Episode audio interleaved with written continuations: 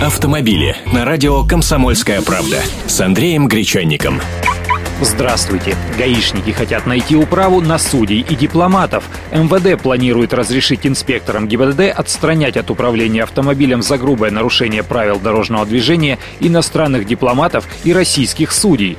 С их транспортных средств можно будет снимать номера, а водителей отправлять на медосвидетельствование.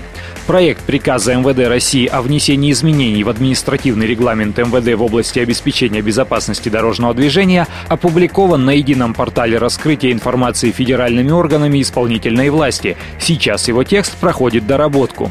Самое основное в этом приказе – дипломатов, то есть водителей машин с красными номерами, можно будет отстранять от управления, снимать номера с их машин и даже эвакуировать эти автомобили. Не все дипломаты попадут под раздачу.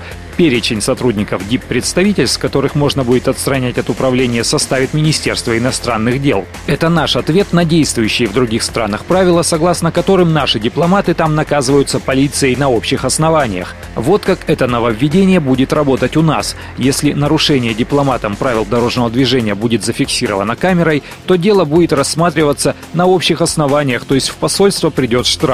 Если машину остановит инспектор и у него возникнут подозрения по поводу алкогольного опьянения, то он сможет направить водителя на медицинское свидетельствование. Если водитель окажется пьяным, то отстранить его от управления. Но задерживать, досматривать, изымать документы у дипломатов будет по-прежнему запрещено.